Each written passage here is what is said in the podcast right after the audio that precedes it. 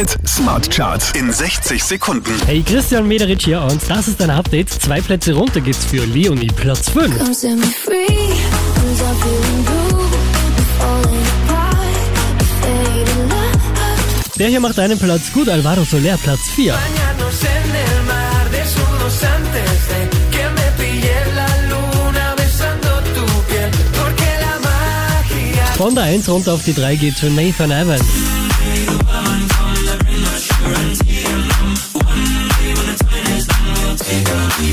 Unverändert Platz 2 für Return of Nightcrawlers.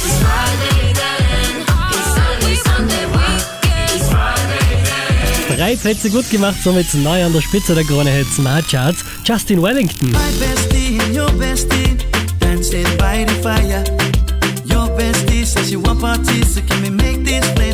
Mehr Charts auf charts.kronehit.at.